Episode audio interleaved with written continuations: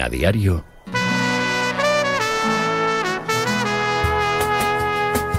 La tribu.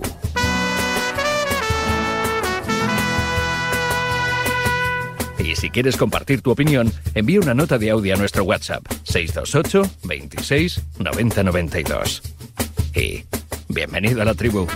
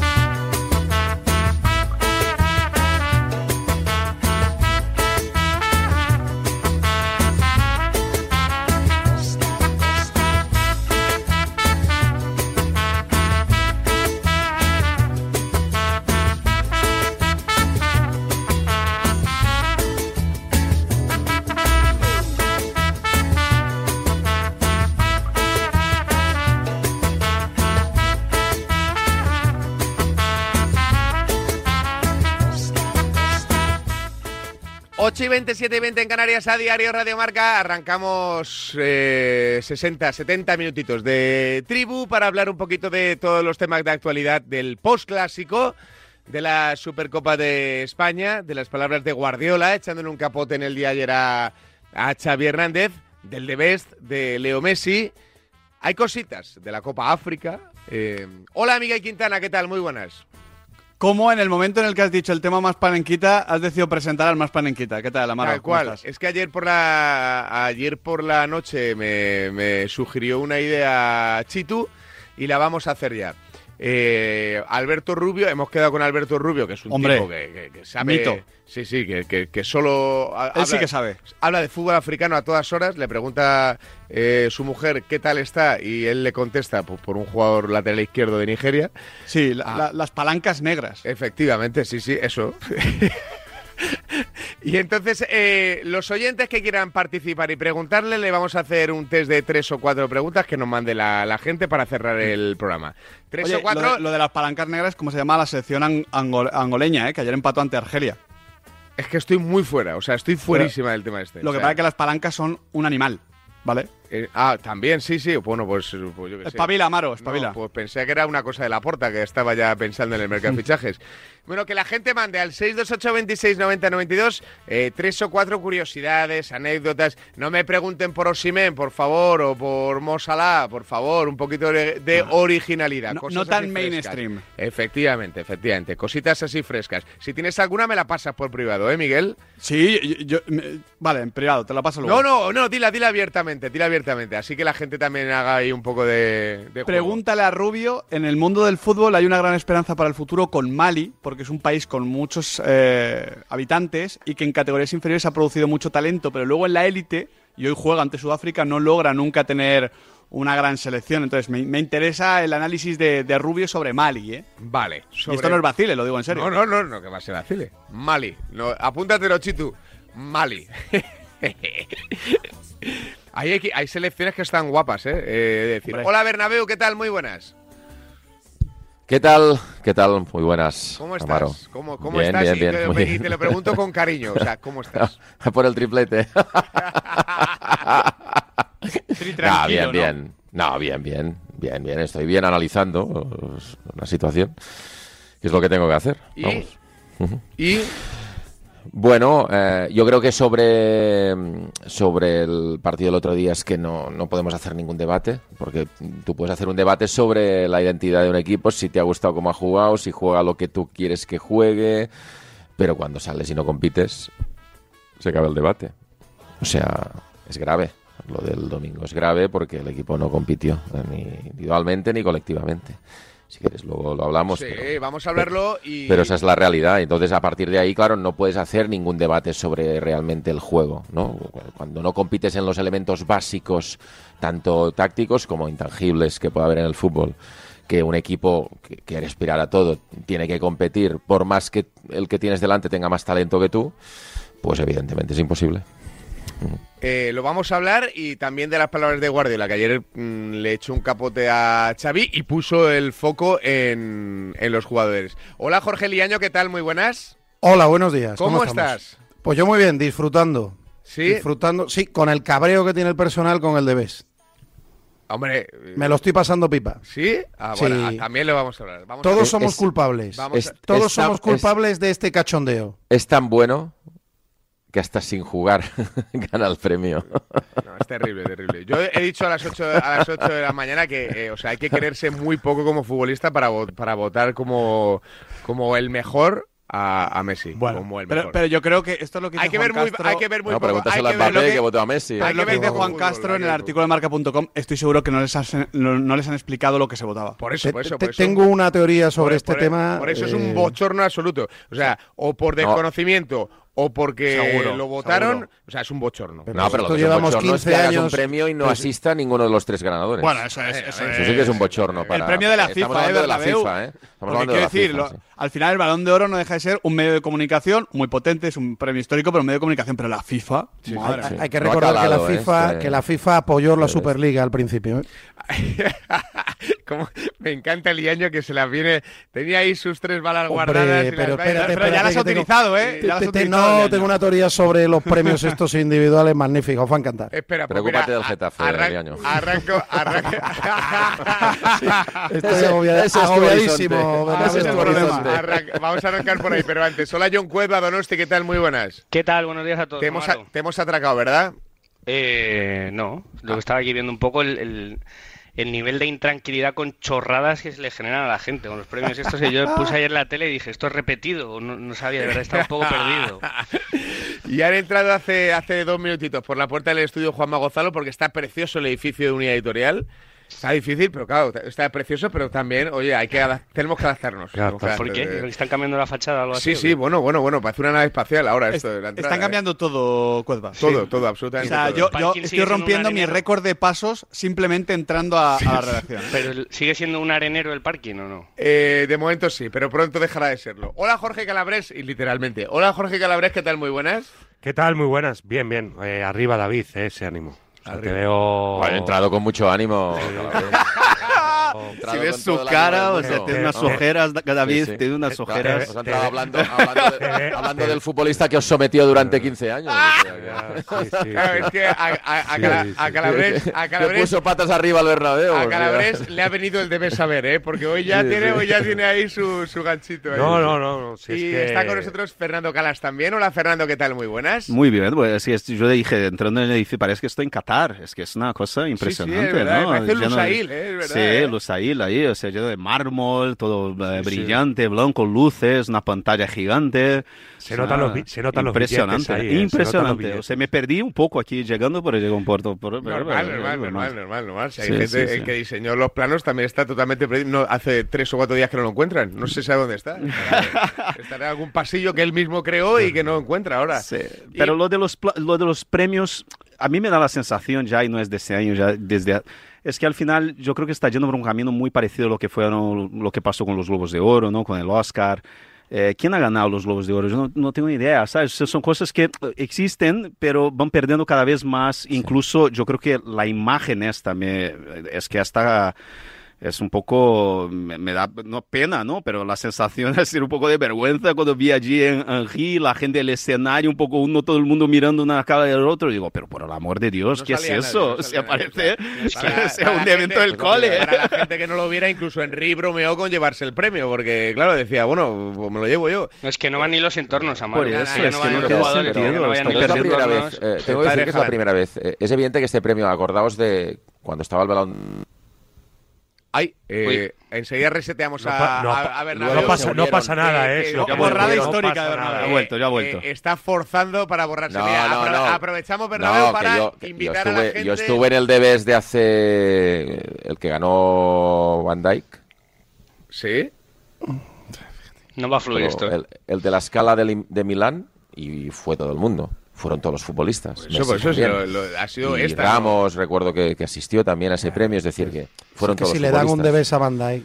Es la primera vez, es la primera vez que veo que a un premio de este nivel no van los premiados. O sea que... Aprovechamos para invitar Pero a la no gente calado, ¿no? que estamos emitiendo en el canal de Marca en YouTube, ya todos los tribunos presentados. Enseguida estamos con Raúl Fuentes Castillo para que hable un poquito del de Best y de lo que votaron los capitanes de muchas de las grandes selecciones, Modric, Mbappé y demás, pero que la gente se enchufe al canal de Marca en YouTube que estamos emitiendo en directo y así pueden escuchar la tribu tranquilamente con el pinganillo si el jefe está mirando o disfrutarnos si está en el salón de casa tomándose un cafelito o lo que sea menester. Eh, decías, Liaño, que tienes un par de teorías.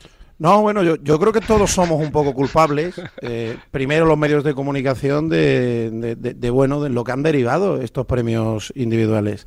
Eh, al final hacemos campañas apoyando a futbolistas que no siempre lo merecen. Eh, y, y creo que cala primero en la sociedad y luego los propios futbolistas.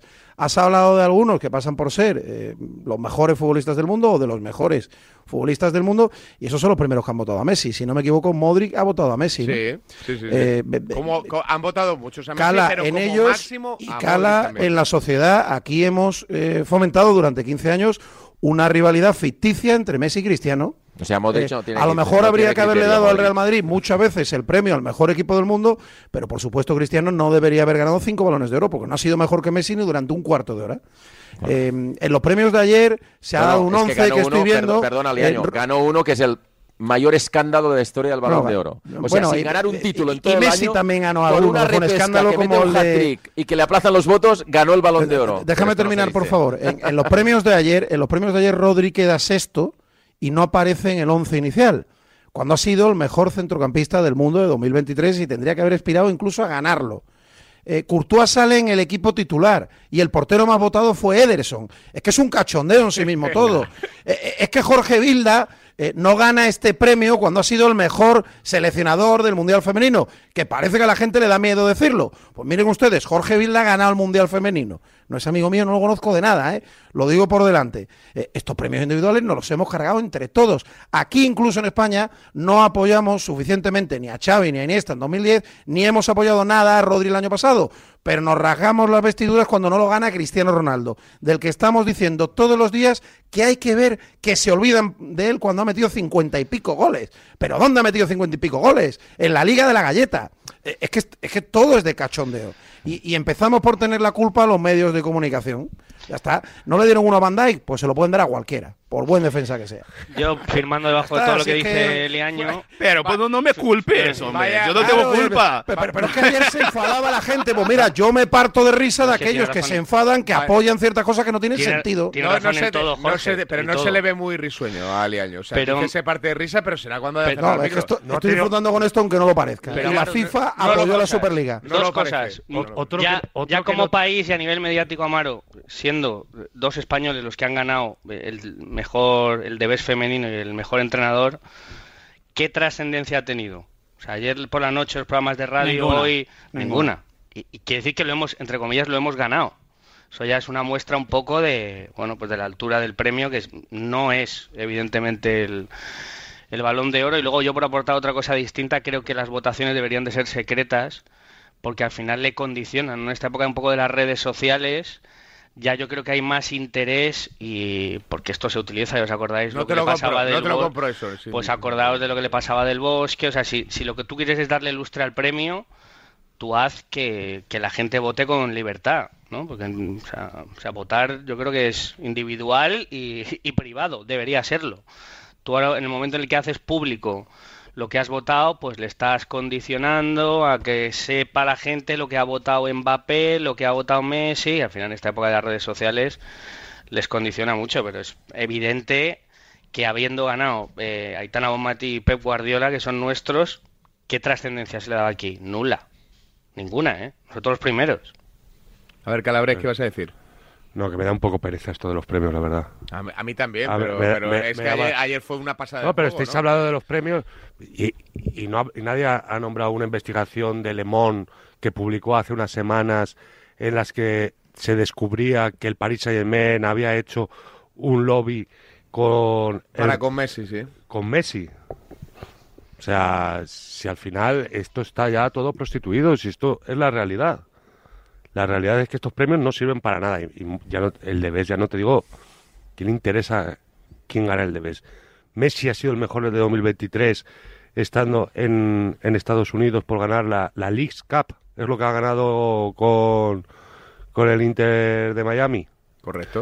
O sea, al final esto es un... Es un o sea, pero no tiene sentido lo de Rodri, por ejemplo, que no está ahí.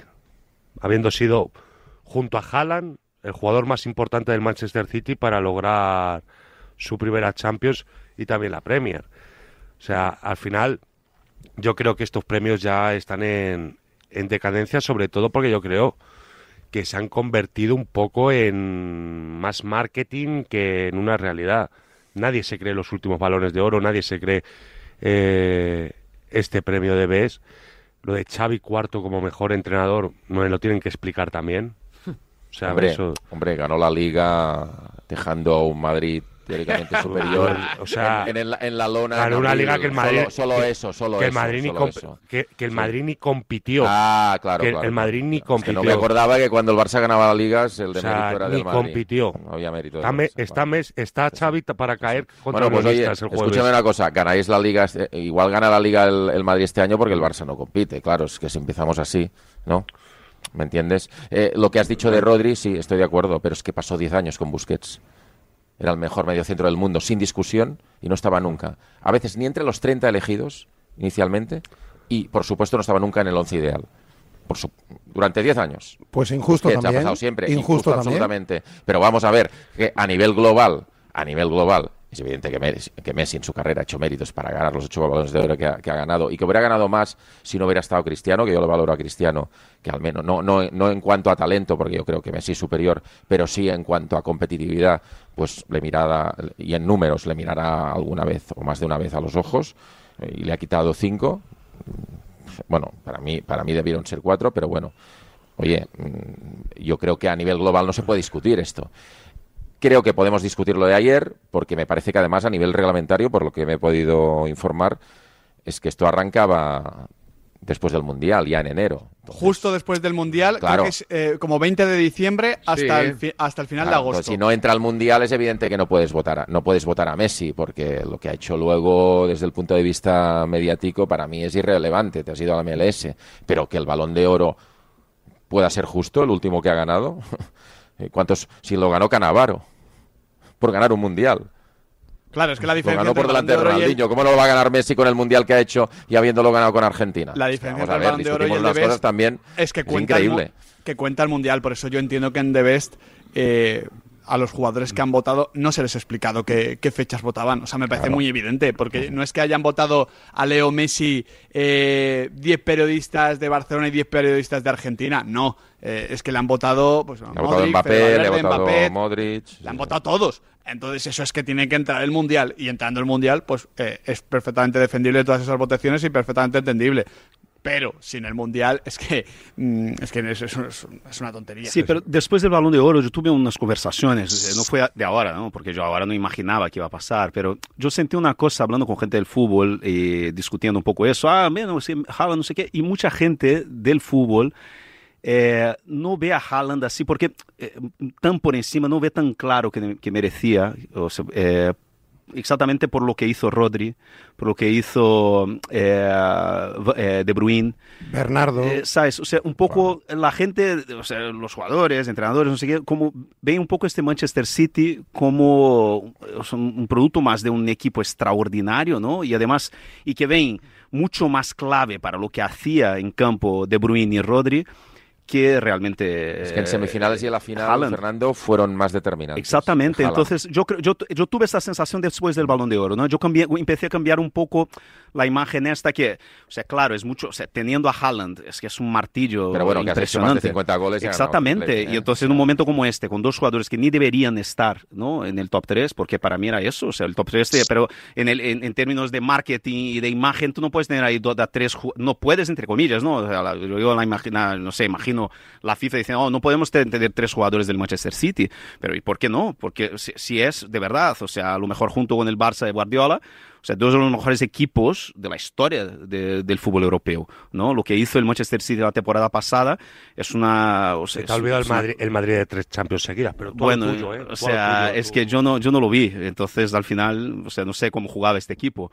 No, eh, pero no jugaba ni eh, como tú lo has visto, no veías el fútbol. Manchester City. Pero yo te digo una Pero no has cosa, visto no veías el fútbol hace, hace tres años, hace ah, cuatro- cinco años, seis. ¿De qué? De la- Madrid de las Champions seguidas. Bueno, pero o sea, yo creo que de verdad, o sea, el Madrid compite, pero lo que hace el equipo, el equipo Ah, del Manchester bueno, City en la temporada pasada, lo siento, Calabres, o sea, lo O sea, que hizo el, el Manchester City no la temporada pasada, no estoy en una temporada, Amaro, yo para nunca, yo nunca he visto un equipo ser tan superior, tan superior, nunca he visto un equipo ser tan superior, o sea, como ha sido el Manchester City la temporada pasada. El partido de, de vuelta contra el Madrid es que es un, parece un partido de padres contra hijos, o sea, yo lo siento con todo Esta es respeto la final. Real Madrid-Juventus, por ejemplo. Sí, entonces, o sea, yo lo que digo es un poco eso. O sea, yo lo que creo, lo que pasó, está evidente que los que votaron, ah, bueno, ven ahí los tres nombres y dicen, mira, o sea, es Messi, Mbappé, el Mundial y no sé quién votaron más, pero yo creo un poco eso. Yo creo que es una pena que no, o sea, es- no consigo entender cómo Rodrigo no está en el 11, no consigo entender...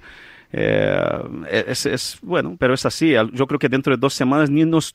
eh, ya- mira, yo ya me había olvidado que Van Dijk había, había ganado un. Yo también. un. Pero que el 11, eh, el No, no, 11 no, ¿cómo no lo, ganó, hace? no lo ganó, ¿eh? Lo ganó, o sea, eh, Ah, eh, pues lo he con dicho razón, Ah, bueno, no, lo he entonces yo digo. Con razón No, lo habíamos olvidado. porque yo digo, mira, o sea. Lo ganó, ya lo he dicho, lo ganó, fue, fue el de la escala de Milán, que creo que es el que ganó, el que gana Lewandowski. ¿Cómo, hacen, ¿Cómo hacen el 11? Porque, porque realmente que el tío que queda al sexto no entregue el 11, de, de verdad que yo estoy flipando. No, porque ¿Por, lo por qué hace- sale Courtois en el 11? Porque Si lo hace- Courtois en 2023 no ha ganado nada y encima se ha pegado medio año lesionado.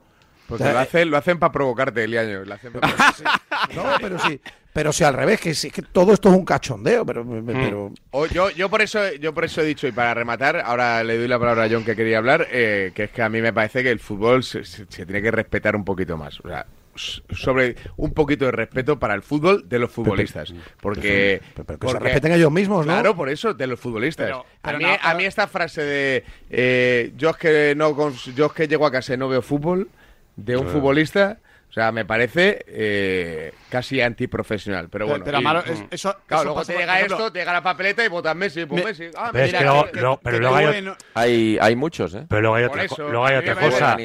Votan que- los capitanes de todas las selecciones. Ya, pero que, que Calabres, que ves la lista de votos, que afortunadamente yo ahí estoy en desacuerdo con John, es pública y es que te echas, es que es de las manos a la cabeza, de, de verdad. Pero, pero probablemente también te digo, Amaro, que aquí la FIFA tenga que, que hacer mejor las cosas, en el sentido de, Total, por ejemplo, total. o sea, el 11, el 11 es el típico que te sale conversando con los colegas después de cinco cervezas en el bar, donde no Sí, pones sí. laterales, no pones centrocampistas, pones cuatro delanteros, coño, que eres la FIFA. O sea, Total. plántate un 4-3-3 ordenado, eh, marca ahí unos criterios y deja a la gente que vote o vótalo tú. Pero no hagas esas chapuzas porque le quitas cualquier credibilidad a, a los premios. Total, por eso, hay que quererse un poco más. Hay que quererse, que luego rajamos mucho. Y luego que si los periodistas no sabemos de fútbol. Solo hay que ver lo que han votado los periodistas Oh, y lo que han votado los futbolistas. Hombre, te digo una Solo cosa. hay que ver. Solo te, solo digo ya- una, es que solo te digo una, solo te digo cosa. co- Los oyentes de la tribu están escuchando hoy este programa y dicen no tienen ni idea de fútbol. O sea, pero yo lo comparto con ellos. ¿Quién? Eh, entre lo que ha dicho Caras de que el Madrid. Te incluyes eh, tú, te incluyes, eh, ¿no? no, Te no, incluyes. yo- la verdad que yo he estado tranquilo. Tú, Bernabéu, estás hoy. No, ahora, ahora- ahora hablamos. Yo Bernabéu, Bernabéu, una cosa, una cosa no tiene nada que ver con la otra. Yo no estoy quitando mérito de nadie. O sea, yo te digo, por, por, por ejemplo, el Madrid, yo- y es una cosa que yo digo o sea, en la tele en Brasil y lo dije durante toda la temporada y lo vuelvo a decir, para mí la mejor campaña de la historia de la Champions League es la campaña del- de, esta, de la última Champions del Madrid, porque el Madrid llega, no llega como favorito en ninguna de las eliminatorias, llega con un equipo inferior y gana haciendo milagros de una manera extraordinaria, pero el fútbol es así. O sea, y puedes hacer la mejor campaña para mí de la historia de la Champions League, que es la campaña del, del Madrid esta de las remontadas, que es una cosa que yo nunca he visto en mi vida en un partido. Yo llevo, o sea, trabajando con fútbol 25 años. Pero te he dicho, O el sea, Ma- y es el- que yo me el acuerdo, o sea, el Madrid de 2017. Estamos, o sea, en todos los partidos, yo, eh, eh, Sid Lowe y yo, o sea, teníamos las crónicas hechas. Y ahí de repente miramos uno a la cara del otro y decíamos, ¿qué está pasando aquí? Pero eso es extraordinario. Pero Pero una la- cosa no tiene nada que ver con Pero- la pero otra. Lo que hizo el Manchester City la temporada pasada, yo nunca he El visto Ma- otro equipo hacer en mi vida. Y el 2017 el Madrid de forma, no, no de forma jugaba al tan- fútbol. pero bueno, o sea, O sea, yo te digo, ganó Liga y Bueno, sí, Champions. viste al Barça de Guardiola. o sea, sí, Fernando. sí, para mí son los dos mejores equipos de la historia que he visto yo. Así. ¿Sabes? Pero es así, pero bueno, es, o sea, son, son opiniones y eso no quita el mérito de nada. O sea, yo creo que el Madrid compitió como contigo. nadie. Y, y- y el Madrid, lo que hizo el Madrid en, los últimos, en la última década es una cosa increíble en la Champions League, pero eso no, no cambia lo que hizo el Manchester City la temporada pasada y la superioridad que tenía, pero bestial contra cualquiera que jugaba. A ver, John, para rematar este asunto. No, iba a decir que mm, mientras no haya rivalidad en el premio, no tiene interés. O sea, que antes tenía un poco ese punto de interés por el Messi Cristiano, por ese Madrid-Barça. Pero salvo que mm, se generen enemistades entre los tíos que hablen, y ahora mismo, como son todos buen rollistas y ninguno habla mal del otro, se votan los unos a los otros, pues no tiene un poco la sasoya que decimos en Euskadi del poco la amiga de, de, bueno de- del pique y de que la gente se siente a verlo y que luego pues David se acordará porque él venía a la tele en esa época cuando yo trabajaba en Madrid en 2013 Sí. hicimos una investigación me tuvieron Felipe del Campo y Enrique Márquez un mes eh, sentado delante de un teléfono y, y fuimos capaces, con la ayuda de Narciso Michavila de, de GAT3, que es un experto estadista, en, en sacar quién iba a ganar y que en esa investigación que yo estuve, pues es que hablé con islas eh, recónditas y sitios eh, rarísimos intentando buscar al capitán, una locura de verdad. Pues ves que el, el poco fundamento que tienen estos premios, que yo creo que ahora mismo un poco sí que lo han normado un poco mejor, pero yo me encontré con que no estaba el capitán y en una isla había votado el otro y que habían destituido al seleccionador y había votado un señor que era el vicepresidente de la federación en vez de bueno yo creo que la, después de en, en la unificación de los premios y en y en el querer ser un poco más serios pues está esa arista un poco también de que sean públicos para que no que para mí es un 2013. error Dos- 2013, John, es el año de Cristiano en, en el que, exacto, en, en el que, en el que en una, en un acto público, eh, quiero recordar que Joseph Blatter, presidente entonces de la FIFA, se mofa del portugués y para paliar eh, esa historia, eh, pues se inventa em, aplazar votos y mete en la ecuación la repesca de Portugal contra Suecia, donde La Cristiano hace un hat-trick Sí, tres o cuatro goles. y cambian los votos. Yo me acuerdo de hacer un reportaje mm, con uno de los periodistas que vota en estos premios, o que votaba entonces, en Andorra, periodista que votaba en Andorra sobre el balón de oro, y me enseñó el mail conforme justo prácticamente unas horas después de haberle metido los tres goles a Suecia, eh, con Portugal en la repesca, mm, les mandaron el mail a los, a, los, a los que votaban conforme tenían unos días más para volver a formular los votos.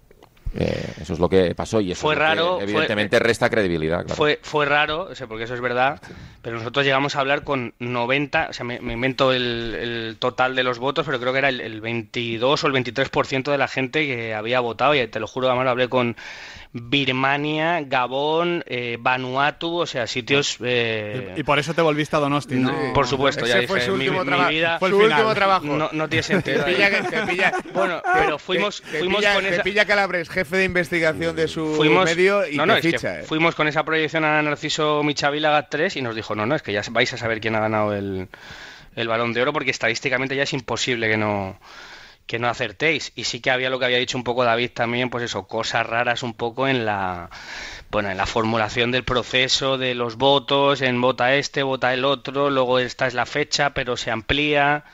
Final, mientras no haya pique, no haya Messi Cristiano, no haya Madrid Barça o no haya Mbappé se lleva mal con Haaland o con Messi, esto no interesa.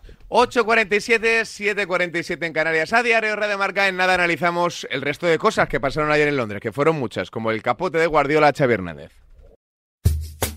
La tribu.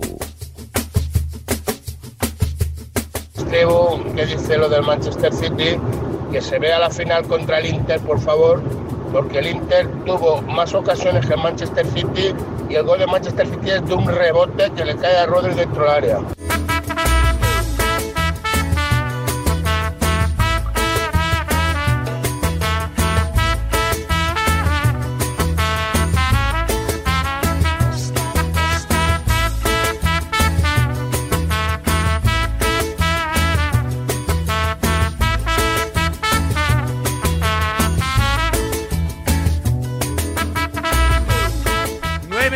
8 menos 10 en Canarias a diario Radio Marca. El tema del Debes creo que llega hasta aquí, pero antes, hola Raúl Fuentes, ¿qué tal? Muy buenas. Hola, ¿qué tal Javi? Buenos días. ¿Cómo estás, amigo? ¿Todo bien?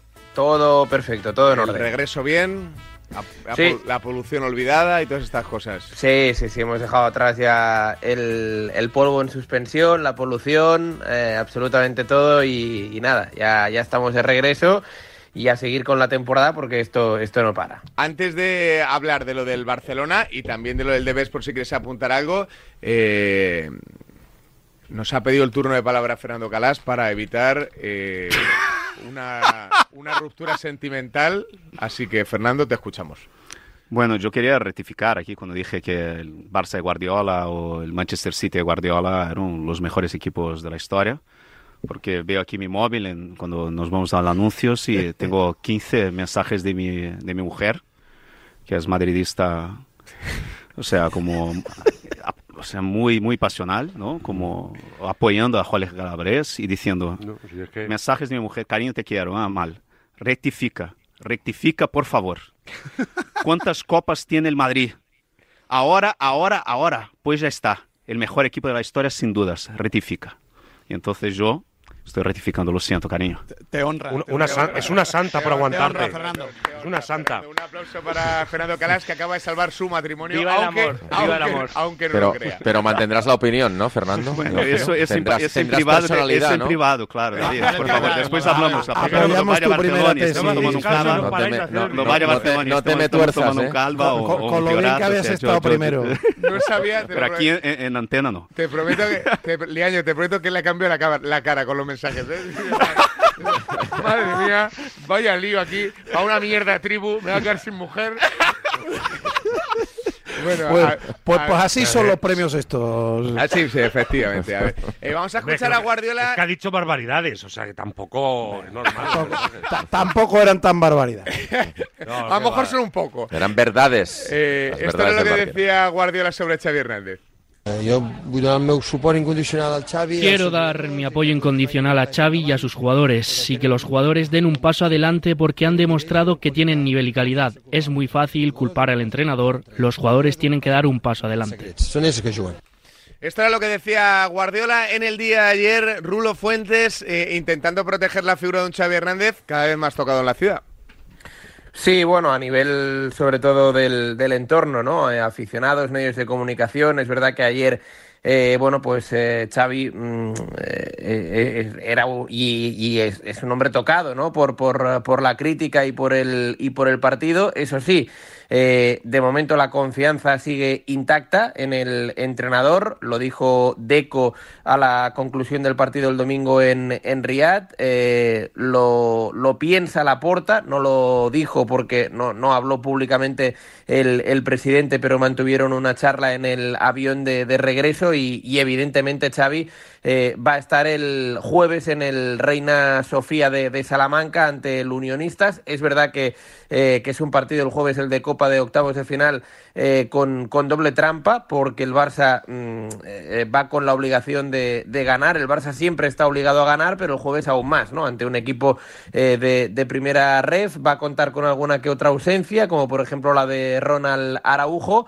pero de momento la, la confianza sigue intacta en un Xavi que dejó y mostró ese mensaje, aparte de, de ser autocrítico con los suyos tras el 4 a 1, eh, yo me quedo con el Barça, el, Barça volverá, ¿no? Volveremos, eh, quedan tres títulos eh, a lo largo de la temporada, la Liga, que está difícil, la Copa del Rey y en octavos de final de la Liga de Campeones, una competición de la cual hacía dos años que no se alcanzaba esta ronda. Eso sí, para que el equipo mejora tienen que cambiar bastantes cosas, que los jugadores, como comentaba ahora Pep Guardiola, ah, den un paso hacia adelante, eh, coger la solvencia que el equipo tuvo la, la pasada campaña, sobre todo a nivel defensivo y, y también considero, aparte de, de- de, bueno, pues de, de, los planteamientos del, del entrenador, que los futbolistas juegan sin miedo, ¿no? Porque a mí me da la sensación de que los jugadores, entre que no tienen confianza, entre que les falta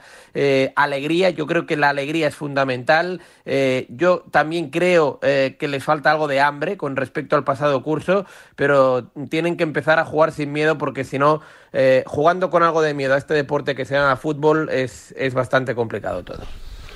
Pues eh, no sé si... Yo, es yo estoy convencido de que Unionistas gana el jueves. Convencidísimo. Hombre, pero, yo- ¿por qué? pero porque eres de unionistas. De lo que estoy ¿no? convencido No, no, es que hay- tú quieres que gane Unionistas. De estos sí, Eso, sí, claro, sí, porque sí, eres sí. de, eres de unionistas. Pero el, pero el Barcelona no sabe lo que le espera allí.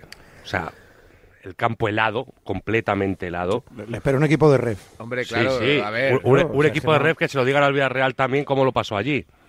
Hombre, Calabres, yo sé que tú quieres mucho a Salamanca y yo a, a Salamanca, a la ciudad y a unionistas, yo también, sí. eh, por razones obvias los dos, pero... No, no hay un solo motivo objetivo para pensar eso. pero Porque claro, al, Barce- es que al no- Barcelona le puede ganar ahora mismo Bueno. cualquiera.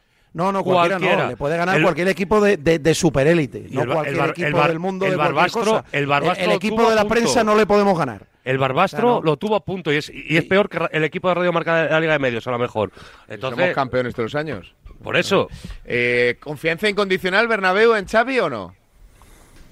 Bueno, primero sobre las palabras de Guardiola, lo que quiero decir es que, o sea, me parece una declaración políticamente correcta. Yo creo que, que Guardiola Ha cambiado el lo que foco quiere- Bernabéu, ¿eh? Ha pasado de proteger a su entrenador a no señalar, pero sí poner... eh, Guardiola ya la- hizo esto con Kuman, ¿eh? la- No, quiero, quiero ¿Ah, decir sí? que. No, Sí. pero que, que Hay quiero decir que declaraciones Guardiola, con Guardiola, con Valverde, Guardiola es evidente que más allá de la relación que pueda tener con Xavi y tal, es evidente que lo que desea es que el Barça le vaya bien, que a Xavi le vaya bien que el Barça gane partidos, está claro, pero también quiero decir que él eh, vende un contexto que es el que él tiene en el Manchester City por, por la diferente cultura que existe en el fútbol inglés, ¿no? que no es como la de hace 15-20 años, porque también se echan a, a entrenadores más que, más que antes, pero evidentemente él tiene una estructura montada donde hay, como él dice, ¿no? No me juzgan por el, por el resultado. El primer año él no gana nada en el City y no solo lo mantienen, sino lo refuerzan y no me juzgan por el resultado, dice Pep, claro, pero, pero tiene a Chiqui al lado, tiene a Ferran Soriano al lado,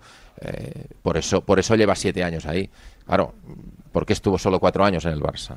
¿no? También porque se desgastó con el vestuario, se desgastó con el, con el entorno, con el contexto, ¿no? Es que son contextos absolutamente diferentes. Aquí hay mucho ruido, cuando no ganas hay mucho ruido, y allí, pues cuando él no ha ganado, que es pasado muy pocas veces, pues no pasa absolutamente nada, se confía en el trabajo del entrenador, ¿no? Y no tiene que ver con lo que está pasando aquí. Es decir, estamos en un contexto en el que, más allá de la crítica que nosotros debamos hacer como periodistas sobre el juego del equipo y la situación del equipo, todo el mundo se atreve con Xavi. Se atreve, se atreve Infojob, se atreve Ryanair, ¿no? O sea, se atreve todo el mundo, es decir, eh, y, y estamos hablando de un entrenador que el año pasado con el Barça, pues eh, lo que decía antes, o sea, dejó, dejó el Madrid fuera de combate prácticamente eh, a media primavera, le ganó, yo creo que incluso sometiéndole más eh, al Madrid la final de la Supercopa que lo que hizo el Madrid el otro día con el Barça, y yo no vi, yo no vi que nadie se mofara de Ancelotti, ¿no? que además tampoco había ningún motivo. Quiero decir que, estamos en una situación donde hay mucho ruido. Si quieres, bueno, pues ahora pasamos a analizar lo que pasó el otro día, te lo he dicho, eh, Javi. Es decir, mm, no, no, no hay debate posible sobre, sobre el domingo. El Barça no compitió, o sea, no compitió en lo tangible, eh, que esta es otra lectura que hay que hacer, ¿no? Porque para mí hay un problema coyuntural, que es la situación que tiene Xavi con la plantilla. Yo creo que tiene plantilla para que el equipo juegue mejor que lo que está jugando esta temporada. Para mí claramente ha habido una regresión este año con respecto a lo que se esperaba. Eh, pero, pero, pero es un problema que tiene que solucionar Xavi a corto plazo, ¿no? Mejorar el rendimiento de la plantilla y sacar más rendimiento de los, de los jugadores. El otro día el equipo ni tan siquiera, ni tan siquiera compitió en lo tangible, porque eh, yo creo que el Madrid mm, tiene más talento ofensivo que el Barça, eso es evidente, eh, tiene más jugadores desequilibrantes ahora mismo. Lo dije, o sea, no, no soy dudoso, lo dije en verano, que me parecía que tenía mejor plantilla, eh, pero en lo intangible, pues, o sea, lo intangible no compitió. Es decir, si tú quieres jugar en campo contrario, teniendo el balón, jugando en 30 metros, dominando el juego, ti- tienes que tener presión alta. Si te he visto, no me acuerdo. Tienes, tienes que encimar a los pasadores del Madrid. Bellingham campó a sus anchas en dos de los tres goles. Se giró como y cuando quiso. Tienes que tener una última línea. Si juegas con, a, a 40 metros del portero, tienes que tener dos cosas. Cuidado en las vigilancias, eh, tirar bien el fuera de juego eh, y sobre todo un portero muy adelantado. No tuviste nada de esto. Entonces, claro, resultado, minuto 10, vas perdiendo 2-0. No, no, no, no tuvo opción el Barça, no, no compitió, no compareció. el problema, Entonces, espera, espera, eh, te- termino, termino muy rápidamente eh, y os dejo. Eh, y este es un problema coyuntural que tienes, pero es que luego tienes un problema estructural de club. Es decir, el Barça emprendió un camino que yo ya dije que a mí me parecía mal, viniendo de donde se venía, que era un riesgo enorme. Es decir, Laporta decidió eh, ir por la calle del medio, eh, prácticamente venderse activos por valor de más de 700 millones de euros para generar fair play. Se ha gastado más de 200 millones de euros en fichajes en los últimos dos años y medio. Y este viaje, ¿para qué te ha servido? ¿Qué plantilla has hecho? Una plantilla mejor que la que tenías hace dos años, es evidente, solo faltaría. Pero si, lo si te miras, si te comparas con quien el club dice que nos tenemos que comparar, con el que el Barça se tiene que comparar, ¿no? Que es con los mejores, ¿no? Porque estás para intentar ganar títulos, para recuperar tu tradición y tu historia con la Champions, etcétera, etcétera, etcétera, o tener hegemonía en la liga, pues te das cuenta que estás muy lejos del camino, es- estás lejos del talento que tienen los principales competidores europeos con los que mm, quiere porfiar la porta. Entonces, no, no te ha servido, o sea, no te ha servido para competir por Haaland en el mercado, eh, te ha servido para fichar lo que has podido. O sea que yo creo que para este viaje no hacían falta estas alforjas y, y era un riesgo tremendo. Y ahora te encuentras con contratos largos, otra vez, con jugadores de cierta edad, contratos ascendentes y, tiene, y, y estás mucho más entrampado que antes. ¿no? Esta es la situación, pero esto es un problema estructural de club que evidentemente afecta al día a día del equipo, porque, eh, porque os lo dije el otro día, lo dije en la tribu, si hacéis un análisis frío y rápido, de los casi el 80% de los futbolistas que han venido últimamente, que muchos han venido mm, gratis porque terminaban contrato, yo creo que una gran mayoría, en un Barça fuerte en el mercado, que como hace 10, 15 años pudiera pujar por los mejores jugadores del mundo, no hubieran venido. Esta es la realidad, has fichado lo que has podido y no lo que has querido, ¿no? Y, y- y así se completa el puzzle. Pero David, Pero bueno, yo- lo del otro día para mí no tiene, no tiene, no tiene disculpa. Eh, no tiene, o sea, no, no, no, no, no es tolerable. A ver, opiniones, absolutamente No, yo iba a decir que, que las palabras que yo creo que en Guardiola, si hay alguien que entienda bien un poco el entorno del Barça, es, es Pep Guardiola. Y ha dicho una cosa, David, que ha hablado del corto plazo. Que para mí un poco esas palabras de Guardiola van un poco a intentar aguantar el corto plazo y cuando está interpelando a los jugadores es porque ya es muy evidente que Xavi está ahora mismo ya en manos de los jugadores. Porque en un club tan improvisado es que hay un escenario, eh, las casas de apuestas eh, no dicen lo mismo que Jorge Calabres porque se paga 21 a 1 que gana Unionistas y entiendo que Bueno, pues no quieren regalar el dinero, pero eh, esto es fútbol. Espérate y que puede no- haber un espérate Pero a escenario, corto plazo yo puede no- haber un espérate que escenario- no me haga millonario yo. puede haber un escenario el Pero el jueves corto creo que plazo es el partido donde, el donde- entorno, ¿no? digo que puede haber un, un escenario el jueves donde Unionistas le gane al Barça porque es fútbol y entonces qué va a aguantar corto- va a aguantar es que No, no, yo, yo te digo ahora lo, lo que sé sobre si va a aguantar o no. Pero el corto plazo. en el, en el sea, corto plazo exige, está lo exige el entorno. David, que te hemos medios escuchado. exigen, ¿no? en, el, en el corto ¿Quién lo plazo, exige, el corto En, el, plazo? en el corto plazo ahora mismo Xavi está en manos de los jugadores. Sí, pero es que Porque yo vendí en no su le- momento, por- después del porque ya 2-8. no- porque ya no se le aguanta, o sea, ya el relato no le aguanta, su relación con la directiva no le aguanta. Un poco está en una Sí, situación muy desfavorable, muy, Pero muy sabes, desfavorable. Y entonces ahora mismo hemos- a Xavi solo le van a salvar los resultados Pero y- tú y sabes, los futbolistas. y nos hemos seguido mucho durante este tiempo, es decir, tú sabes que yo después del 2-8 lo que pedía es largo plazo.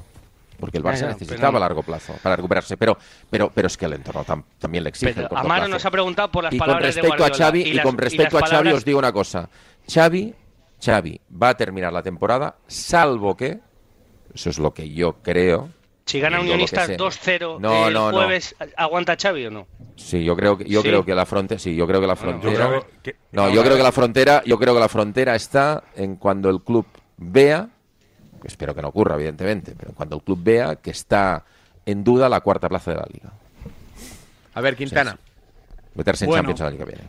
Eh, yo, yo creo que aquí se mezclan muchas cosas porque la institución está como está y eso termina calando porque tú puedes tener un año muy bueno como tuvo el Barça el año pasado, pero al final una situación difícil y complicada termina llegando, porque termina llegando en todos los clubes. Solo eh, que, os cuente el año cómo está la cosa en Sevilla.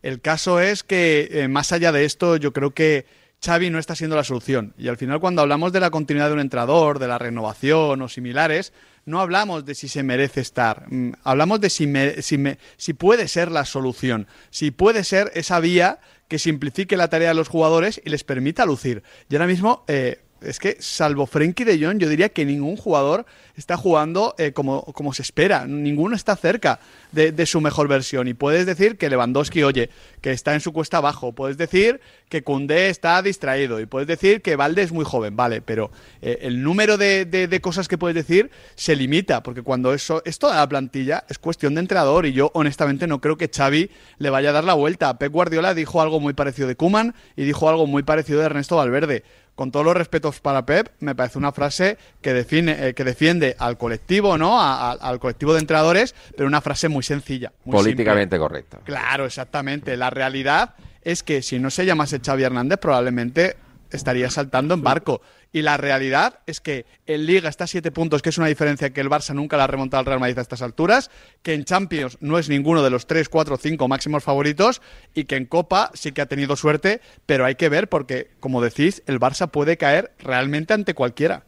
De- demasiado lleva en Liga. A, a ver, la Liga Española todo lo tapa. Si el Barça, por poner un ejemplo, estuviese en la Premier este año, que es una liga más competitiva y en la que te meten mano más equipos, Pues no estaría en el seguramente top no estarían cuatro en ni de broma. Champions. Ni de broma. Seguramente no estaría ni en la Champions. Al final uno repasa los números de la Liga en el Barça eh, y, y ve que no habiendo jugado bien casi nunca, solo ha perdido con el Girona y con el Madrid. Los dos únicos equipos que hoy en día pues más o menos te pueden desnudar, porque el Atlético, que sería el otro, no juega eso y, no le pillaría ¿eh? el día del Atlético Club de Bilbao, que es el, otro equipo bueno este año de momento de la temporada, ¿no? Eh, pe- pero esa es la realidad, que el Barcelona lleva en crisis silenciosa toda la temporada y que salta por los aires en el momento en el que se enfrenta a dos equipos que ahora mismo son top, el Girona primero y luego el Real Madrid. Eh, ¿Qué significa esto? Pues que posiblemente cuando llegue la Champions y se tenga que enfrentar a un equipo grande de Europa le va a pasar exactamente lo mismo.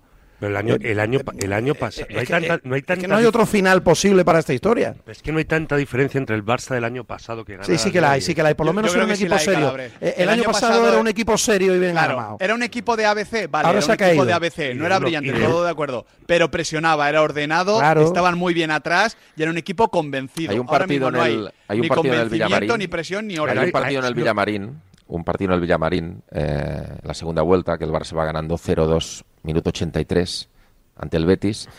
Y hay una contra el Betis con 0-2, faltando Sí, el repliegue minutos. famoso, ¿no? Y hay un repliegue defensivo Sí, a los que luego. Xavi pone en valor en la rueda de prensa y dice y lo pone como ejemplo de decir, bueno, viendo esto casi me emociono porque veo que el equipo tiene hambre y por eso creo que vamos a ganar la liga, ¿no? Entonces, es una plantilla prácticamente casi casi la misma con, con los retoques que todos sabemos, pero pero, falta- pero el le- núcleo es- duro era, era exactamente el pero mismo. es que le falta Estos jugador jugadores el año pasado corrían, tenían compromiso. eh, Es que la- el les tema veías Busquets- enchufados. Eh, eh, Y Gaby, recordad Es- y era- el partido y- de, del era el mismo entrenador. Sí, Madrid pero- Barça, recordad Sí. que Gaby es el que marca a Cross. Eh, eh, en el partido del domingo, eh, Valverde está solo, Chomini está solo, Carvajal cuando da el pase a Rodrigo en el segundo gol está solo. Pero es que también está solo Cross. O sea, si solo tienes que tapar a un jugador, tapa Cross. Sí, y pero Cross Miguel, también estaba Mi- solo. Miguel, eh, Hostia. ya entiendo la aportación de Gaby, ¿eh? el año pasado y cuando estaba en el equipo y tal, pero mm, yo no, no supeditaría los males del Barça la No, no, de no, desde luego, pero- porque pero creo final- que el, el asunto de la presión y de Sí, estructurarte pero, pero bien Bernabéu, es un tema ¿sabes- sabes lo que global pasa? Que como y no Xavi, tiene nada que ver con un futbolista. Pero el problema es que Xavi, como entrenador, tiene que compensar colectivamente eh, las cosas que no tiene su equipo porque se lesionan o porque la plantilla no es perfecta. Y no lo compensa. O sea, cuando falta Gaby, baja la presión automáticamente y no, y no compensa. Cuando Araujo está de lateral y Cundé de, de central, que en los dos primeros goles se ve que es una idea fallida, no cambian todo el partido. Porque tú puedes pensar que de inicio, oye, Vinicius va a caer más a izquierda, yo coloco a Araujo tal. Pero es que no cambian todo el partido y Cundé estaba siendo eh, masacrado por dentro. Ostras, yo de verdad. eh, Tarda insisto, mucho, tarda eh, mucho. creo, tarda creo mucho en que- hacer el cambio de centrales. sí, sí, Creo que los claro. entrenadores son unos benditos porque eh, su trabajo está supeditado muchas veces a futbolistas con sus intereses, con sus egos. Es un- una labor muy complicada. Pero seamos honestos, Xavi esta temporada no está a la altura de lo que exige el Fútbol Club Barcelona. Bueno, pero y no hace pasa dos- nada por pero decirlo. hace- Pero hace, dos meses y medio en Montjuic el Barça compite con, Sí, contra este sí, sí. Claro, compite pero es que- y casi se puede decir que el Madrid En la casi, primera casi parte- gana por casualidad. en la primera Eh, parte es porque, mejor. porque hasta el tiro de Bellingham Bueno, no había bueno, tirado a puerta, La Miguel. parte- Pero, pero La Bernabéu, segunda parte, pero si, Pero si el Madrid es que- tira huerta hasta, hasta el minuto 65. pero Bernabéu no puede ser que, te- que nos quedemos con Xavi, con No, el no, Betis no, y el no. Amber Yo- ese todo el partido y la primera parte ante el Atleti y, No, el, no, y el Madrid. no, no, Joder, está es que claro. nos no, no, quedamos sí, con primeras partes. Estoy de acuerdo contigo, Miguel, pero lo que digo es que contra este Madrid, contra el que el otro día ni tan siquiera podemos hablar de competir, porque el Barça no comparece, eh, hace dos meses en. Sí. Pero es que en haces dos una hora muy buena. es donde que yo se creo le ha caído el equipo. Donde yo creo que el Barça merece mucho Pero más. el problema es que en estos dos meses se le Eh, ha caído el equipo. Esa Bueno, es la pues- realidad. pues- es que se pues le ha caído ese, el equipo. Esa es, ese es el dilema, esa es la incógnita de la temporada. O sea, ¿qué Pero, ha David, pasado? La duda ¿Qué ha es pasado? cómo está el vestuario ¿Qué ha con el entrenador. O sea, van a muerte con él. En este momento crítico, porque Bueno, es un momento a mí- crítico, están a muerte con él, con su eso me idea, con... la, la pregunta de- Bueno, es del que- millón. es ¿eh? que Yo por creo eso- que Creo que eso, los eso primeros es, que quieren ganar son los futbolistas. eso es es- lo que vamos a descubrir, yo creo, en Salamanca. Los primeros que se perjudican si no ganan son los futbolistas. Es evidente bueno, que el toque, bueno, el toque de. Guardiola ayer Bueno, está bueno, bueno, ¿qué quieres justificado. es bueno. evidente que el toque de Guardiola ayer está justificado porque hay, eh, independientemente que lo colectivo, como estaba dibujando bien Miguel, no esté funcionando, también se están yendo de rositas, que al final se habla mucho de Lewandowski, pero estamos hablando de jugadores de talla mundial, que les hemos visto rendir medianamente bien hace muy poco y que no están funcionando. La pregunta es, además de si el vestuario está con el entrenador, si el entrenador tiene ahora mismo herramientas y autoridad para poder ordenar esto en un momento medio crítico, yo creo que no para el club, pero sí para él. O sea, Es en que- el es que escenario yo que está, que, eh, él Yo cree creo que sí, no es estar- pero lo deberá demostrar en las próximas Claro, pe- pero, jornadas. pero lo, claro. lo reducimos a estar y no estar como eh, cama o apoyo incondicional. Y yo creo que es un tema también de confianza que tú, cuando tu jefe, cuando tu líder no consigue darle la vuelta a la situación, pues instintivamente desconfías, desconfías de él. Y yo creo que hay un punto de eso, de desconfianza, de que, de que Xavi no está logrando darle la vuelta, de que no está logrando sacarte lo mejor de ti, porque el jugador es egoísta y yo estoy seguro que el jugador, y aquí me da igual si es Joao Félix, Valde, Cundé o quien sea, dice, el problema no es mío, el problema es de Xavi que no está logrando que seamos competitivos. Yo estoy seguro que el jugador piensa eso, igual que seguramente Xavi piense lo mismo de los jugadores, porque somos así los seres humanos. Sí, hay un patrón, hay un patrón, Miguel, en los jugadores. Tú lo sabes que cuando, eh, es decir, La culpa nunca cuando de sube. manera permane- cuando de manera permanente en un tramo de la temporada hay un plan de partido y no sale Sí. y no acaba pasando lo que has planteado en el plan de partido, Dudas. pues, claro, supongo que Eso es lo que siempre han elogiado los jugadores de, Ber- de, de Pep Guardiola, que decían, mira, Pep me, me decía que iba a pasar esto, esto, esto, pasaba, ¿cómo no voy a morir por él? Pues exacto. Claro, yo lo que me pregunto es el otro día, si tú planteas un partido como el que quieres hacerle el Madrid, ¿no? Xavi el día antes dice, bueno, pues con nuestro modelo, y nuestro modelo, pues, o sea, las, las pautas claras del modelo del Barça lo sabemos todos. Entonces, si tú planteas un partido para, para vivir junto en el campo del Madrid, para atacar bien, como decía Guardiola, por cierto, ¿no? Para atacar bien, para defender mejor, ¿no? Tras la pérdida, ¿cómo puede ser que el equipo salga tan largo? ¿Cómo puede ser que los jugadores duden de ir a la presión? ¿Cómo puede ser que, por ejemplo, en el tercer gol, el que da origen al penalti de Araujo sobre Vinicius, eh, centre prácticamente con dos metros porque mm, Sergi Roberto le dice a Valde que, se abra para tapar la banda y, lo que hace es cerrarse, entonces tiene que saltar él y salta tarde y, la pone como quiere Tchouaméni. Eh, ¿Cómo puede ser que Christensen, mm, cuando el peligro está en la última línea, salte cuando recibe el balón eh, Bellingham para girarse y, y deje vendidos prácticamente a Kunde y Araujo? Es decir, entonces todo este el- tipo de el cosas yo creo que quiero creer no hizo nada que Xavi las ha trabajado. Entonces el Madrid me no pregunto nada. por qué luego no salen. El Madrid no hizo nada, David, el domingo bien, ¿no? Estamos hablando de los problemas del Barça, Calabres. No, no. de verdad. Eh, O sea, estamos hablando de lo que el Barça hizo mal. Si quieres hablamos No, no, de lo que hizo bien el Madrid, que- que, es que está a la vista de todo el mundo. Tú No, haces es exactamente que lo mismo. es que Cuando lo el Barça, dices- acabas de decir que el, que el Barça el año pasado ganó una liga porque el Madrid no compitió. Y tú, y tú has dicho, y, Y- y tú has dicho, y tú has me di- vienes a y tú has dicho, no, no, no, es que has dicho, es que hace dos minutos, como no sabes lo que dices, como no sabes lo que dices, que eres un incoherente, has dicho que el Madrid no nada, compitió. eres Has tú. dicho que el, que el Barcelona no compitió el domingo contra el Madrid. Por claro, eso te lo claro digo. que no compitió y lo sabe todo el mundo y lo ha dicho todo el mundo. Y tú sabes, y el primero Pero que lo entonces, sabe ¿qué dices de la temporada Ancelotti. pasada? El primero que lo sabe es Ancelotti. que no Entonces, ¿qué dices de la semana pasada? De la temporada pasada. ¿Ves cómo no tienes coherencia? No, no, no, perdona, perdona. El que me acabas de pedir que hablemos de lo bueno del Madrid, Porque que si te estoy diciendo- pero- con todo el Oye, gusto del oye, mundo, macho, yo te ¿vale? puedo explicar las Eres cosas, tú, eres pero te lo tú, puedo explicar eres si tú, te- acabas con de un- decir que el año con un pasado límite, con un límite, ¿eh? Te lo puedo explicar con un límite. ¿Pero qué si- quieres, Calabres, si no- ¿Qué Si no te enteras, es tu problema, pero hay que tener un nivel intelectual al menos, ¿eh? Qué interesante. ¿Pero qué dices de nivel intelectual? nueve- ¿Vas a dar lecciones tú de nivel intelectual, Calabres? ¿Estás en boca de todo el mundo? Le estoy dando una, galleta hombre. cada tres. Calabres, te, te- se te va la vena, ¿pero qué Le estoy dando una galleta, le di una galleta de chocolate aquí. Se ha levantado, menos mal que Amaro, no, Menos- Amaro, ¿Qué no cortes el enganchón que? Miguel a Gutiérrez lo necesita de nivel intelectual, Calabres. Menos, menos mal que, favor, menos hombre. mal que están las cámaras de YouTube en directo Quintana y se ha visto claramente cómo eh, Calabres ha- se ha levantado a coger una galletita de chocolate de, de Calás en mitad de la bronca. David, una pregunta que me mía. Calá siempre lleva cosas para comer, ¿no? No, no, Muy la ha cogido Calas. aquí porque se nos ha atascado la máquina de tabaco, para desentumecer un poco.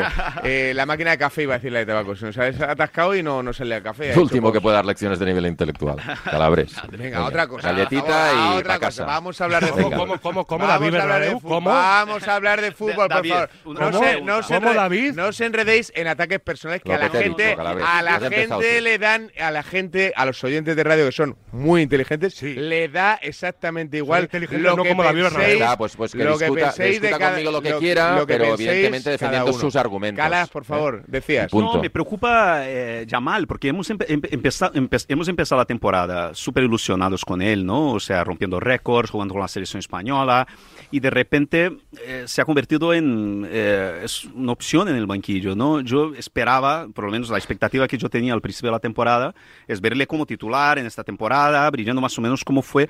Quería entender esta suplencia, qué le pasa, eh, o sea, si es simplemente una cautela o en la situación que está el Barça ahora mismo, yo creo que o sea, un jugador con chispa como él, no sé si es él que, yo no sé, quería, o sea, me, me, me deja así, me causa inquietud, ¿no? O sea, ver a, a Jamal que de repente, hace unos meses, había una ilusión tremenda alrededor de él y de repente se convirtió en un jugador un poco secundario, ¿no? En este equipo.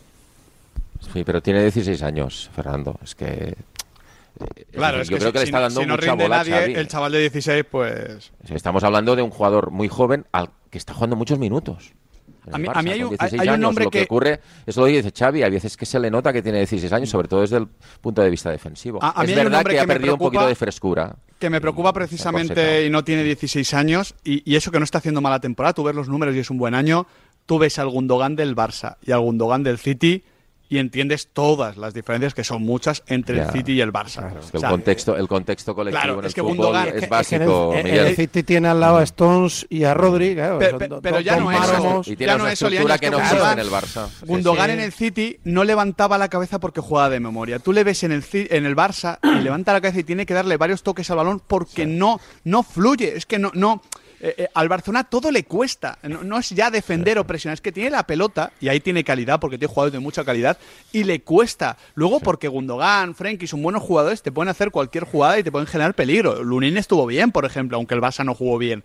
Pero, eh, ostras, es que todo le cuesta una barbaridad. Entonces, claro, en el momento en el que encima estás en partidos donde tu concentración baja, que no es el caso de la Supercopa, sino que puede ser cualquier otro, es que ese dato de que solo a tres equipos en Liga le iba ganando en el minuto 75 es que te dice todo. El Barça en Liga gana por cansancio, porque tiene cambios muy buenos y gana por aplastamiento entre comillas en los últimos minutos, pero no gana por fútbol.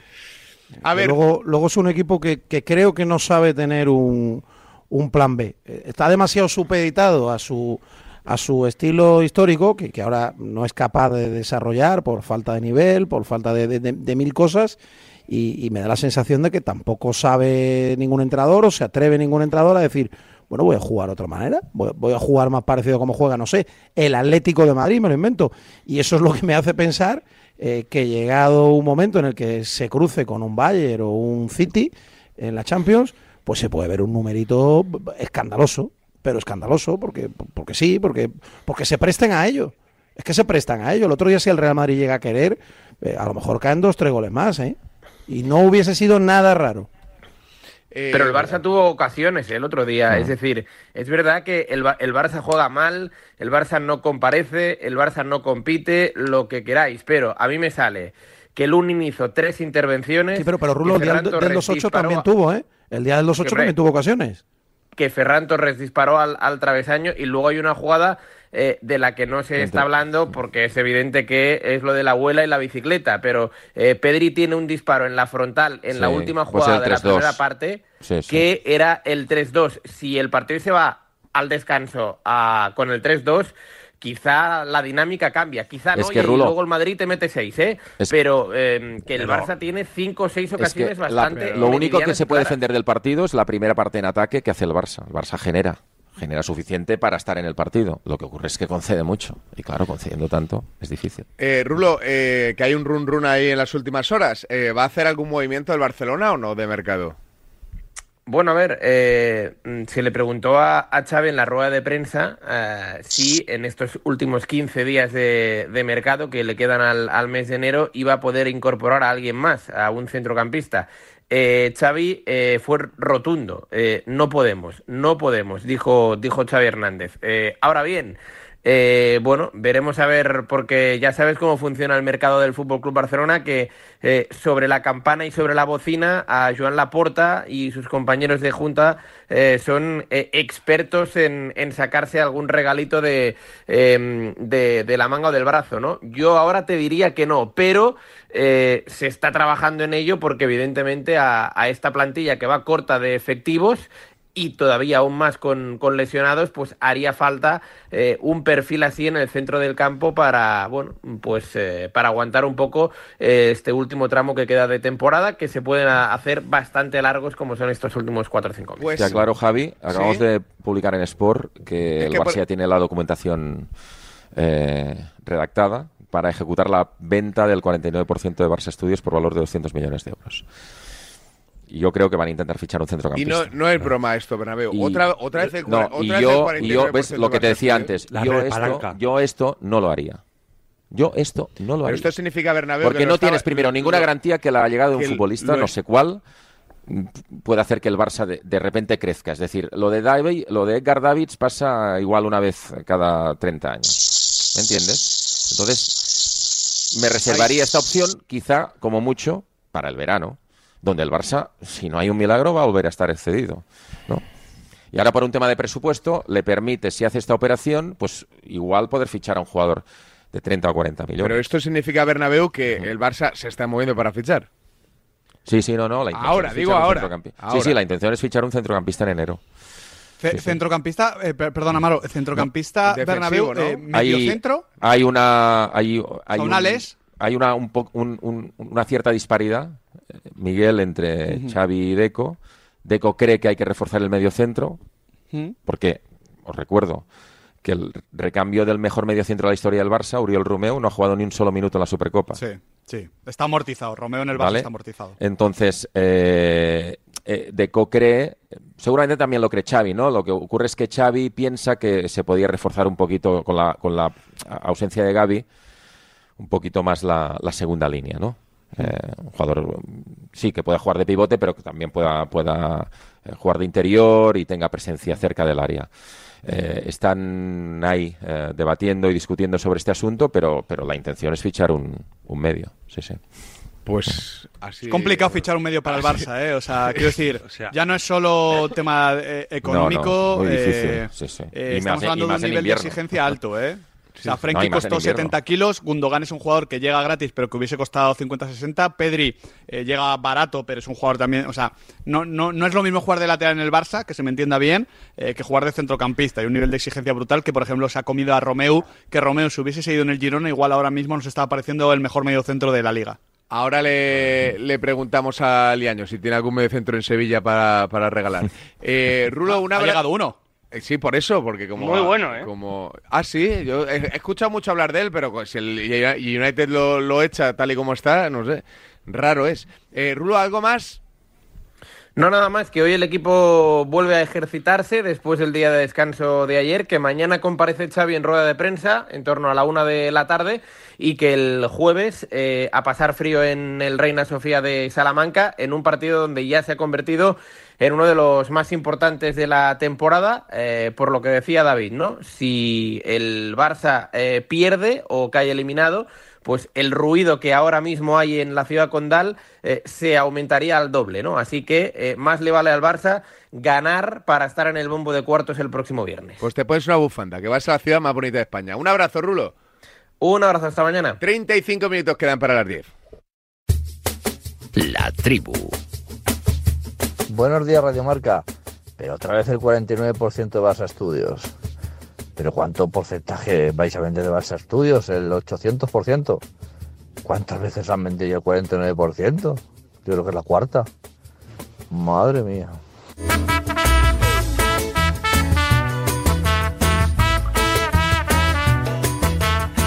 9 y 31, 8 31 en Canarias. Estamos ya a punto de recoger esta tribu, este tiempo de tribu en a diario. La Roma acaba de anunciar que se carga a José Mourinho. Es noticia de hace nada, hace 30 segundos. Así que Mourinho deja de entrenar la Roma. Este era su tercer eh, curso. Eh, pero antes de hablar de eso y de la Copa del Rey, nos está escuchando Juan Ignacio Gallardo, director del diario Marca. Hola Gallardo, ¿qué tal? Buenos días. ¿Qué tal? Buenos días. ¿Cómo estás? Bien, bien, muy bien, muy bien. Iniciando el día con alegría, como siempre. Eso es. Y con fuerza. Hemos hablado mucho de The Best y eh, recurrimos a ti porque eres el representante que vota en esa elección. Por cierto, de 10 los periodistas votando en general eh, a los premiados. Juancho. Sí, la verdad es que, bueno, pues es un orgullo, ¿no? Ser el único representante español que, que vota en, en los premios de BES eh, como miembro de la prensa. Eh, y bueno, es verdad que fue un, una, una solución, una resolución, la verdad es que un poco sorprendente, pero al final debemos tener en cuenta que aquí votan colectivos muy importantes, ¿eh? jugadores, entrenadores, periodistas, aficionados, y bueno, si, hay, si el resultante ganador ha sido Messi, yo creo que no, no sé, estoy viendo muchas críticas a la FIFA y al premio, pero al final esto es una cuestión subjetiva que influye en muchos factores eh, si fuese por algo cuantitativo, pues al final que más goles marcase se llevaría el premio. Eso, para eso ya está la bota de oro, que también concede marca cuando gana un periodista español, o sea, un jugador que juega en España, por cierto. Y, y bueno, pues al final se ha decidido por eh, recuento de votos que el ganador es Messi. Y yo creo que tampoco hay que darle muchas más vueltas, ¿no? Porque creo que el jurado es lo suficientemente cualitativo como para que si esa decisión es, es la final, pues eh, sea aceptable, ¿no? Eh, Juancho, hemos hablado, sobre todo en el primer tramo del programa, de lo raro que era que Messi fuese el ganador. Eh, y hemos puesto sobre la mesa que quizá la gente no sabía si entraba o no entraba el Mundial. No sé si cuando, sí, sí, cuando sí, te llegó la... Lo sabíais, sí, sí, sí, sí, sí, no, te, te detallan perfectamente los periodos en los que en los que se toma en consideración para, para votar, o sea, se sabe perfectamente que suena sorprendente puede ser, ¿eh? yo te lo reconozco porque porque bueno pues generalmente siempre se pone en valor pues quien ha marcado más goles quien ha eh, metido quien ha conseguido más títulos eh, en ese sentido eh, podríamos decir que a lo mejor Haaland, si la presencia de Rodri atrás, que por cierto fue mi primera opción de voto, eh, pues tampoco hubiese conseguido todos los títulos que, ha logrado, ¿no?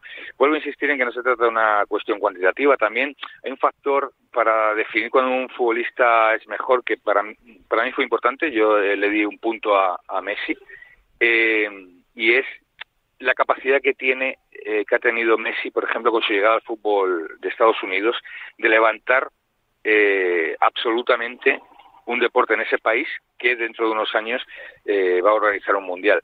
No creo que haya muchos jugadores y para, para conseguir algo así tienes que ser el mejor, que puedan lograr la fascinación y la revolución absoluta e histórica que consiguió Messi yendo a, al fútbol americano. No sé si Haaland, que es el que estaba en boca de todos, hubiese logrado eso si se va a la MLS.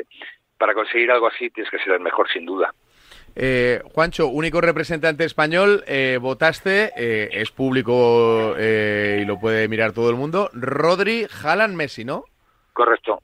Uh -huh. sí, sí. ¿Por qué elegiste Rodri, Haaland, Messi? ¿Cómo fue tu proceso? Bueno, bueno yo creo, a ver, creo que Rodri fue una pieza determinante y decisiva dentro de que está eclipsado ¿no? por la figura de, de Haaland en todos los éxitos que consiguió el Manchester City el año pasado, eh, absolutamente decisiva en la final de la Champions con su, con su gol, también y lo reconozco, influye el factor eh, hispano, digamos, ¿no? por reconocer y ensalzar la figura de un, de un futbolista de nuestro país, pero creo que, que, su labor, que al igual que la de los porteros, no se reconoce en, en su totalidad en ninguno de los premios, bueno, pues eh, teniendo la capacidad de, y con esta con este voto que siempre es subjetivo ¿no? y, y que está expuesto siempre a, debates pues eh, para mí Rodri fue una pieza clave. Y, y lo quise poner en valor. Haaland eh, pues los goles y los títulos que ha logrado en lo cuantitativo me parece que tenía que ser reconocido.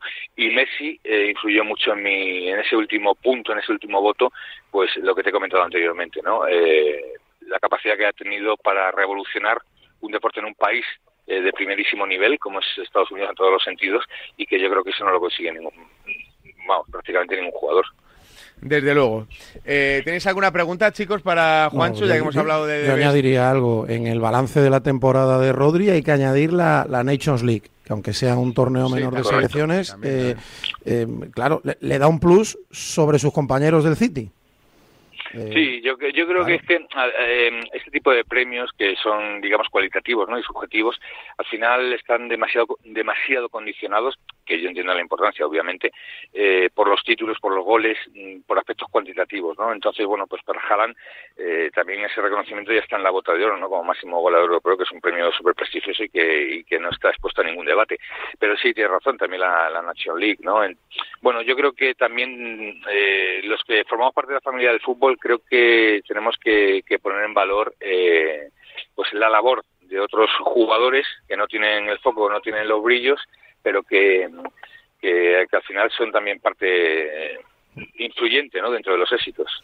Desde luego. Eh, Juancho, pues eh, un abrazo y felicidades por los votos, por la votación y por, eh, y, eh, bueno, para, para mi gusto, ese eh, entorchado a Leo Messi extraño. Pero Sí, sí, totalmente. Reconozco que, que ha sorprendido a todo el mundo, pero bueno, ahí estamos y sobre todo orgulloso de representar a España y a la prensa española en, en esta votación. yo lo decía a las 8, creo que desde ahora no nos podrán decir a los periodistas que no sabemos de fútbol, porque mirad los votos de los periodistas, el representante español Gallardo y el del resto de países, y a mí me parecen más coherentes que algunos capitanes, que casi todos. Alguno aquí de la tribu ¿eh? Que algunos de la tribu no, eso no es verdad. Eh, Juancho, un abrazo grande. Otro para todos vosotros. Un abrazo para Juan Ignacio Gallardo, que fue el, o que ha sido el representante español en las votaciones del The Best. Yo esto lo entiendo. Rodri, Haaland, o Mbappé, Haaland, o Rodri, Mbappé, y luego, pues, si le quieres dar la gratificación Con a los Messi- años, con los años Amaro uno se pone nervioso entrevistando a su jefe o eso ya lo ha superado. No, eso ya lo he superado, principalmente porque cada día estoy un día más cerca del despido. Eh, entonces ya me da igual. Eh, 22 minutos para las 10, las 9 en Canarias. Vamos a ir despidiendo, pero antes, Liaño, ¿cómo estás de nervioso para con lo de la Copa del Rey? eh, cero. Cero, es Cero. porque crees que la va a tirar Quique Flores, ¿no? Entiendo. Está igual de Eh, poco nervioso que tú con Juancho. No, hombre, porque Sa- sabe que el final está cerca. Claro, es verdad. o sea, Re- Realmente cuando, cuando no hay expectativas en torno a un digo. equipo, eh, tampoco... Es más fácil, ¿no, Liaño? Claro, tampoco, ta- tampoco cabe esperar nada, nada muy grande, ¿no? Que el Sevilla puede eliminar al Getafe. Bueno, pues evidentemente el Sevilla puede, ¿no? Debería eliminar al Getafe, para eso tiene mejores futbolistas. Pero está en manos del entrenador, que de momento lo está haciendo fatal, horroroso, eh, convencer a esta plantilla y hacerla jugar de otra manera y, y, en definitiva mejorar las cosas, ¿no? Y de lo otro, eh, Quintana, eh, lo de Mourinho, Bueno, eh, recordemos que ganó la Conference y fue finalista de Europa League el año pasado eh, con la Roma. Yo creo que es un- una etapa buena, sobre todo en Europa, pero es que estaba noveno clasificado en, en Serie A, muy lejos de todos, muy, muy lejos de todos. O sea, por ejemplo, está a tres puntos del Bolonia, que es una de las revelaciones de la temporada en el, en el calcio. Y además había problemas, ya sabes cómo es Mou, ¿no? Cuando las cosas no van bien, eh, normalmente hay problemas con la directiva, normalmente hay problemas con el entorno, alguna vez había habido problemas con jugadores. Entonces yo creo que el ciclo es positivo y sería muy positivo si hablásemos de otro entrenador eh, con menos expectativas ¿no? que, que Mou, pero el final parecía, parecía evidente. O sea, está, insisto, noveno. Había perdido cuatro partidos también, los cuatro últimos. O sea, Mm. Juve, Milan, eh, la Lazio. Sí, había perdido en el derby de, de- de Roma contra el Lazio precisamente en la Copa Italia, en cuartos. Pero yo estuve ahí el año pasado, que ya sabéis que nos cruzamos con ellos en, en la Europa League. Era el rey del estadio, ¿eh? O sea, tenía un nivel de comunión, pues eso, muy Mourinho, Muy que yo Mourinho, creo que, sí. Que probablemente a nivel popular, si tú preguntas fuera de la Claro. directiva... Es que John, un- por eso, por eso yo he dicho directiva y entorno, no aficionados. porque Yo lo viví también en la gente estaba a final. muerte con él, ¿eh? La, muerte, la gente a muerte, vamos. Yo lo viví en la final de la Liga Europa, pero tanta tontería y tanto histrionismo cansa, ¿eh? Cansa. Y, Le ha- y tenía buenos jugadores este año. Le- Se le ha- habían gastado pasta. Le, le ha cansado a la directora Claro. de la Dirección Deportiva de la Roma. Eh, 20 minutos para las 10, las 9 en Canarias. Me Ya, quedo con la en lo pregunta de, en lo de Quintana. Mourinho ya no me quiero meter, o sea, ya, ya lo he dejado. Eh, ya, eh, has parado ahí, ¿no? Eh, El tío dijo que no había titular, perdido. Pero Calabres dejó un titular, dejó un En- titular. El tío dijo que no había perdido la final de la Liga Europa, ¿eh? Sigue diciendo. Es verdad, es verdad, es verdad. Ahora dirá que no lo han echado. Es verdad, es verdad, eso es verdad, eso es verdad. A lo mejor, a lo mejor mañana se presenta en la ciudad deportiva y vaya a entrenar. No, no, no, da igual. Desde, ¿Tienes- desde, desde Portugal dirá que no lo han echado. Tienes 10 segundos, Calabres. No, no, ¿eh? no voy a hablar. Nada Sí, a un, hablar. un titular, Calabres, un No, titular. no, no, no. Me quedo, ahora me lo cuentas. Eh, me quedo con la pregunta de Mali para Alberto Rubio, que vamos a hablar un poco de la Copa África Bien. que ya está en marcha. Cano ¿Sabes- Keita tenía quién buen es- equipo, Mali. ¿Sabes quién es el capitán de Mali? ¿Sabes quién es el No capitán tengo, de Mali? no tengo ni idea. Pregúntaselo a Alberto Rubio. Vale, ahora se lo Juan pregunto. Mari, Ahora se lo pregunto. Vale, pues ahora se lo pregunto. Mira, acaba de asomarse, así que ahora se lo pregunto. nacido Eh, en Besoain. Chicos, os mando a desayunar con Campo Frío, Campo Frío, proteína de la buena, para que os mejore el sentido del humor que habéis estado hoy eh, alternando buenos ratos con malos ratos. Y sobre todo, Campo Frío para Fernando Calas, que salvó su matrimonio in extremis. Un beso. Hasta aquí la Te quiero, cariño. Te voy a hacer tu comida favorita hoy por la noche, ¿vale? Hasta aquí la tribu. Hasta aquí. Comida favorita. Vale, vale. Dejémoslo ahí. Sí, pizza, pizza, me encanta la pizza. Amaro. Es que Si es que te oigo. Con masa madre, ¿sabes? O sea, voy a poner, dejar la masa madre haciendo ahora en casa y así con, con no sé, con calabacín, así un poco de burrata. Ale, ale, ale, romántico, ale, qué romántico. ale, que esto, no, esto no lo remontas. 18 minutos para las 10, las 9 en Canarias, a diario, Radio Marca, en nada, Copa África.